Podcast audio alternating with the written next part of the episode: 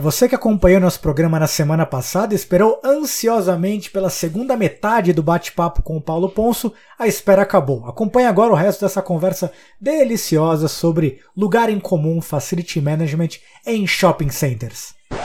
Tudo que a gente falou não entrou um único cliente para começar a sua tarefa. Tudo isso está com as portas fechadas por trás. 10 horas abriram as portas e o público começa a entrar.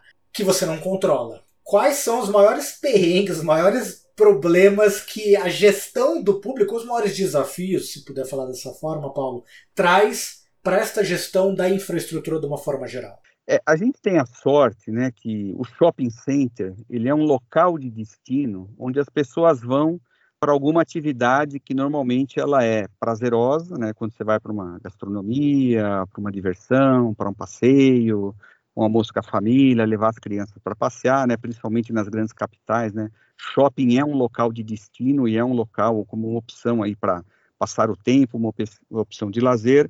Então, a animosidade deste cliente, ela é muito positiva. Claro que sempre tem alguns casos, né? Shopping também é uma área de serviço, você tem agência bancária, você tem casa de câmbio, você tem ali lojas de materiais de construção, você tem serviços de telefonia, e a gente sabe, ouvindo esse mercado também, né, o quanto às vezes nós, como pessoa física, sofremos com a, a, aos serviços de telefonia, e a gente acaba, às vezes, né, tendo que administrar algum conflito ali com o cliente para que a sua expectativa seja atendida, né? É, alguns casos, né, de fato, né, o cliente ele entende que a administração do shopping ela não está ali entre interlocutor entre ela e a, de fato a loja. Nós somos um condomínio, as áreas comuns, as áreas privativas e os negócios acontecem. Mas eu te falo que é, administrar o cliente é muito fácil, né, até por conta desse nível de animosidade que tem. Óbvio que a gente não pode baixar régua porque o cliente também ele tem uma, uma, uma visão muito calibrada de uma sensação de serviço. A questão da limpeza, a questão de sanitários, né? Você ter um sanitário bem odorizado, não só limpo, mas ter uma odorização também para dar esta, adicionar, né, o complementar essa sensação de limpeza, um paisagismo sempre atualizado, sempre bem cuidado, funcionários bem educados. Eu acho que esse é um dos grandes desafios que a gente tem, né, de é, de todo o nosso, nosso time de front que está ali né, no, no, dia a dia com o cliente, a segurança, a limpeza, uma área de atendimento, é, o, o, próprio funcionário nosso que às vezes acaba prestando algum tipo de, de apoio né, para identificar qual é a loja, qual é o local que o cliente tem que se dirigir. Então, esse é o desafio de a gente também sempre manter as equipes muito bem treinadas e não tem outro jeito, né? É só com treinamento que de fato você consegue estar tá elevando sempre a sua a sua qualidade da prestação de serviço. E dar ao cliente, né, só para finalizar, dar ao cliente a oportunidade para ele se comunicar com, com o shopping, né? Antigamente a gente tinha uma linha telefônica, falo de maneira genérica, você tinha lá uma linha telefônica e um e-mail, e hoje não. Hoje você tem que dar para o cliente todo, todos os diversos tipos de comunicação. É no Instagram, é no Facebook, é WhatsApp, é e-mail, e falo para você. E isso não elimina a necessidade também do atendimento preferencial. Tem cliente que se desloca ao shopping para fazer um comentário, uma crítica, uma sugestão, mas ele ainda é aquela pessoa que quer olhar no olho de alguém. E aí você tem que ter um time ali para atender o cliente, receber o cliente e dar oportunidade de ele estar tá fazendo a sua manifestação. Eu acho que você já respondeu a próxima pergunta que eu faria, que é justamente essa questão da experiência do cliente, da fidelização, que é uma jornada que todas as indústrias já perceberam que é um caminho sem volta, não há como você ter sucesso em qualquer ambiente de negócios sem olhar para o seu cliente, e o perfil do consumidor ele mudou muito, sobretudo na última década. Esse, essa questão do contato foi a maior mudança que você percebeu, Paulo? Tem outros elementos também que ele se tornou mais exigente? Eu acho que o contato, sim, né? Você tem que atender uma nova, uma no, um novo perfil de público, principalmente os jovens, geração Y, geração Z. Você tem lá é, toda uma, uma categorização aí que esses especialistas também colocam. Então, só que no, os novos modais de atendimento ao cliente não elimina a, os antigos meios de atendimento. Então, tem aquele cliente que quer o, o, olho no olho, ele quer o face to face, Tem aquele outro cliente que ele já não quer isso, ele quer no local onde ele está, ele poder se comunicar de maneira online com, com o cliente. E, e eu acho que, assim, uma coisa é você também dar a voz, dar o meio para o cliente se expressar, né? E mais importante até do que isso é o feedback. E que seja um feedback né, de uma maneira positiva. Às vezes você tem que dar uma informação que não, não está totalmente aderente à expectativa do, ou aquilo que o cliente está esperando, mas ela tem que ser assim muito objetiva, muito cordial e principalmente rápida. Porque é normal no passado, vamos falar de um, de um passado um pouco distante, que nós, como clientes, se manifestava com algum prestador de serviço, com alguma empresa de quem a gente comprava, ou até uma loja onde a gente comprava. Então, você mandava a sua manifestação, uma reclamação, uma sugestão, uma solicitação de reembolso, ressarcimento, qualquer coisa que o valha, e você respondia: Ah, estamos verificando o seu caso, em breve entraremos em contato. Ponto. Não falava quem era o nome da pessoa, com quem ela estava trocando esta mensagem e não falava qual era uma expectativa de prazo. Isso hoje o cliente já não aceita mais. Então o cliente hoje ele exige o que uma agilidade na resposta, independente de qual é o meio de comunicação com ele. Mas assim, o, o cliente ele tem sim essa expectativa. Acho que até a digitalização trouxe um pouco dessa realidade, dessa necessidade, e a gente tem que estar antenado, né? Então não adianta você responder também ao cliente, mas de uma maneira tardia. Isso por si só já já é uma, uma maneira assim negativa de estar tá dando esse feedback ao cliente. Então, agilidade, cordialidade e você entregar todos os demais, os vários meios de, de comunicação para se relacionar com o seu cliente. E aí, para quem está ouvindo, certamente já percebeu, assim como a gente já identificou nos outros, nos outros programas dessa série, de que, por mais distintos que sejam os segmentos e os negócios, a espinha dorsal do bom atendimento ela permanece inalterada em todos eles. E aí vem o mercado em transformação, a digitalização, vem março 2020, muda tudo, todo mundo trancado dentro de casa, os shoppings vazios. Como é que fica a gestão daquela infraestrutura? E aí dá para dividir, se você quiser, em vários momentos. O primeiro momento de que, ah, fecha dois meses, três meses que vai voltar, e de repente isso se estende para 18 meses e a gente agora está ensaiando um retorno. Que desafios isso impôs? Como é que foi essa gestão e como é que vocês passaram por isso, Paulo? É, estamos falando de um ano e meio atrás, né? Praticamente ontem, né? Se a gente for falar aí que antes da primeira quinzena de praticamente ali na primeira quinzena de março do, do ano passado, tivemos que de fato estar tá baixando as portas, né? Eu acho que eu divido assim, talvez em algumas algumas percepções e todo olhando para trás nesse né, curto espaço de tempo, eu acho que quando teve o fechamento e aí já vem é, um primeiro momento, né? Administrar as equipes, né, e você se inclui, né, eu me incluo nessa equipe, né, todos nós aqui, aquela ansiedade, aquela expectativa pelo inesperado, ninguém sabia, né, qual era o tamanho deste problema, qual que era a profundidade, a abrangência deste problema e quanto tempo duraria tudo isso. E aí todos nós, né, viramos passageiro dessa desse momento, olhando aí as autoridades sanitárias e todos os, os demais né, é, entes políticos aí estar comentando, Estado, município, União, autoridades internacionais, autoridades sanitárias internas, externas, né? Então, acho que era um momento de todo mundo estava com o seu radar ligado para ver o que acontecia. Então, administrar ansiedade, expectativas, porque era um, você estava entrando aí num túnel, né, que não sabia até onde ia, quanto tempo duraria e qual que seriam os estragos que isso poderia estar trazendo.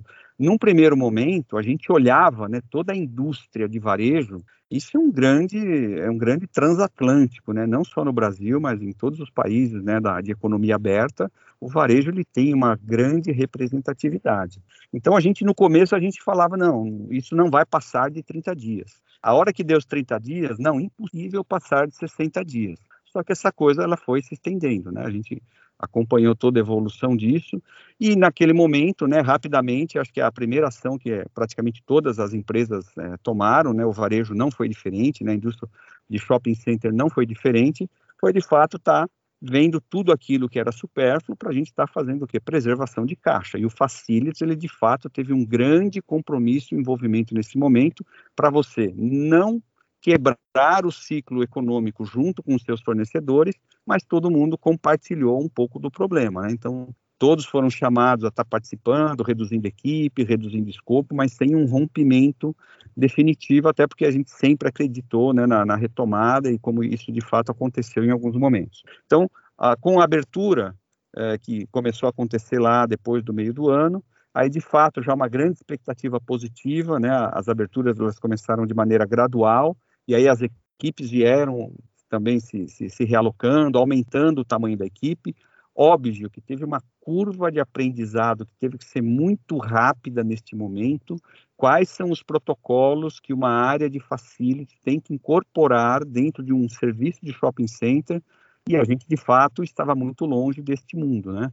Então, tivemos que contratar apoios médicos para olhar nossos processos, procedimentos, primeiro para preservar os nossos funcionários, todas as equipes internas, e uma vez procedimentos bem elaborados, bem desenhados e eles bem treinados, eles se autoprotegiam e conseguiam estender essa proteção a depois a todos os usuários. E falo para você, Tiago, só para fechar este parênteses apenas, que de fato a gente passou muito bem neste quesito. A quantidade de, de casos de Covid foi extremamente, e estou falando literalmente, extremamente baixa em todas as nossas equipes internas, e a gente conseguiu, né? A gente de fato viu que ser o chato da vez, escrever os POPs, desenhar os procedimentos, fazer os médicos gravar pequenos vídeos falando a linguagem lá da pessoa da limpeza, da pessoa da manutenção, da pessoa da segurança, é a língua deles que a gente tem que falar não adianta falar Medicase, que ele não vai entender. Então, a gente fez com que alguns médicos fizessem esses vídeos de treinamento e a gente está passando muito bem nesse quesito, né? E depois, a final do ano, tivemos uma abertura um pouquinho maior e aí, de fato, acreditamos que a coisa retomava e depois veio lá janeiro, final de janeiro, etc., novo, novo fechamento parcial, novo segmento de alimentação com mais restrições, mas assim, a gente veio se adaptando, né? Como um camaleão, ele veio se adaptando a todos esses momentos, sempre preservando segurança de pessoas, funcionários, clientes, sempre buscando, né, atender esses protocolos. E eu acho que nesse ponto, né, a indústria de shopping, ela conseguiu mostrar, inclusive, para para todas as demais entidades e governo, né, que somos um ambiente seguro e de fato somos, e estamos agora se preparando para novas aberturas, né? Mas foi um bom aprendizado durante esse tempo. Acho que trazer protocolos de saúde para dentro do nosso dia a dia, não só para uma área de limpeza, mas para todas as demais áreas. Acho que essa foi a grande lição que, que a gente conseguiu incorporar. E vamos ver, né? Eu acho que isso ainda fica a médio prazo dentro do nosso meio aí, por conta do que a gente está vendo aí em termos de, de cenário de, de, de, de pandemia é muito difícil tentar fazer qualquer prognóstico, né, Paulo? Acho que a única, a única uniformidade é que todo mundo errou, seja lá o que tinha previsto ao longo desses últimos 18 meses, ninguém acertou em termos de extensão, gravidade, o que quer que seja. E mesmo quando você fala sobre o que vai ser daqui para frente com a população vacinada ou com o número de casos ele reduzindo, e tem várias vertentes de que ah, vai mudar completamente, o isolamento vai permanecer, mas também tem sinais, como a gente tem visto nas transmissões da Eurocopa, por exemplo, ou nas finais dos esportes americanos, que os estádios estão completamente lotados em locais que já estiveram mais controlados. Então, há uma vontade, ou pelo menos isso parece estar na mesa, uma vontade das pessoas de voltarem para os seus normais, entre aspas, o mais rápido possível, mas eu percebi que as relações de consumo elas alteraram algumas coisas, talvez não voltem para trás. O próprio caso dos shoppings, eu percebo que eles se tornaram pools de entrega de coisas, drive-thrus. As relações também alteraram, os shoppings tiveram que abrir outros leques de atendimento e de serviços. Você acha que isso veio para ficar, Paulo? Eu acho que veio para ficar, né? Essa digitalização, né? A questão de sobrevivermos, né? Enquanto nós como consumidores, né? não tínhamos mais lojas abertas, restaurantes abertos, fez com que houvesse de fato uma um, uma aceleração muito rápida de um movimento que já vinha acontecendo, né? Com uma certa velocidade, mas que a pandemia fez com que essa velocidade ela fosse realmente muito maior durante esse período que foi toda a parte do da, da, das compras digitais, né? Você fazer através de telefones, WhatsApp, através de sites, em algum momento esse produto aparece na tua frente. Nós tivemos, inclusive, essa foi uma, uma oportunidade, né, que muitas lojas, não foram todas, mas uma grande quantidade de lojas neste período, né, por estarem nessa indústria do varejo, na indústria de shopping center, de fato entenderam como uma oportunidade, como uma tábua de salvação e aderiram às compras, né, ao e-commerce, aderiram as compras via internet e usava né, o próprio estoque que estava na loja como ponto de distribuição. Então a gente incentivou muito, colocamos aqui armários eletrônicos, onde o cliente poderia retirar isso no estacionamento. Criamos drive-thru, até hoje, você tem ideia, a gente ainda utiliza a operação drive-thru. Existe uma parte de clientes que ainda prefere fazer as suas compras né, através de outros meios não presenciais e retirar a compra aqui no shopping center, no estacionamento do shopping. Então são, são modificações, né, processos que vieram, né, que nós como consumidores incorporamos ele. A área de facilities, ela tem que ser um meio, né, para que tudo isso aconteça com segurança para as pessoas, para os clientes, de maneira segura para o ambiente onde isso está acontecendo, né? Vamos falar da, da, segurança física também. A pessoa se sinta segura, né, em estar tá retirando material, um produto num estacionamento de um shopping center. Mas isso eu acho que veio para ficar, tá, Tiago? essas mudanças, de fato, elas acabaram incorporando porque mudaram o comportamento das pessoas, né? Mudaram o comportamento do consumidor. E o shopping center é isso, né? Ele está muito antenado, né, com a mudança do perfil do seu consumidor. E isso ele veio para ficar. E Facility acaba sendo o meio para que tudo isso né, aconteça da maneira mais objetiva, segura para o cliente, para o lojista. E essa administração, vou usar de novo aquela palavra lá de trás, né, a administração desse ecossistema faz com que a coisa permaneça e, e o cliente entenda valor nisso e mantenha assim, os seus hábitos em caráter permanente. Aí. Que certamente são os desafios e as oportunidades que todos os segmentos estão olhando em maior ou menor intensidade, mas certamente a experiência de consumo, e o shopping center ele é consumo puro na sua essência, ele, ele claramente foi o que teve o maior impacto e precisou se reinventar mais rapidamente. Paulo, para a gente começar a encaminhar para o nosso encerramento, dois pontos que eu queria abordar com você. Para quem ficou interessado no, no setor, ficou. É, brilhou os olhos por tudo isso que você está falando, por esse dinamismo, pela falta de tédio que o setor tem, por toda essa dinâmica envolvendo vários stakeholders, o público e tudo mais qual é o perrengue fundamental do setor, aquele tipo de coisa que, olha, se você não estiver preparado para isso, você vai sofrer muito nesse setor. Qual é a dor que todo mundo dessa área sente? Nesse ponto da conversa, vocês vão perceber que o áudio do Paulo dá uma pequena variada, então não precisa mexer no conector do seu fone de ouvido, daqui a pouquinho o áudio volta ao normal. Eu acho que assim, a administração de, de pessoas, é, de equipes, e tudo isso que eu comentei com você, a gente está falando de grandes transformações. E queira ou não queira, no fim do dia, né, Tiago, quem cuida de praticar, incorporar e executar essas transformações é, é o nosso é o nosso de né? A pessoa da limpeza que fazia do jeito A está fazendo do B, e às vezes o jeito B é mais trabalhoso, mais complexo, a preparação né, é mais burocrática, é a segurança, né, que tem que ter um nível de abordagem adequado, né, para nunca ultrapassar a fronteira, e para isso tem treinamento, ritual, né, tem cobrança, tem feedback, tem SLA, etc.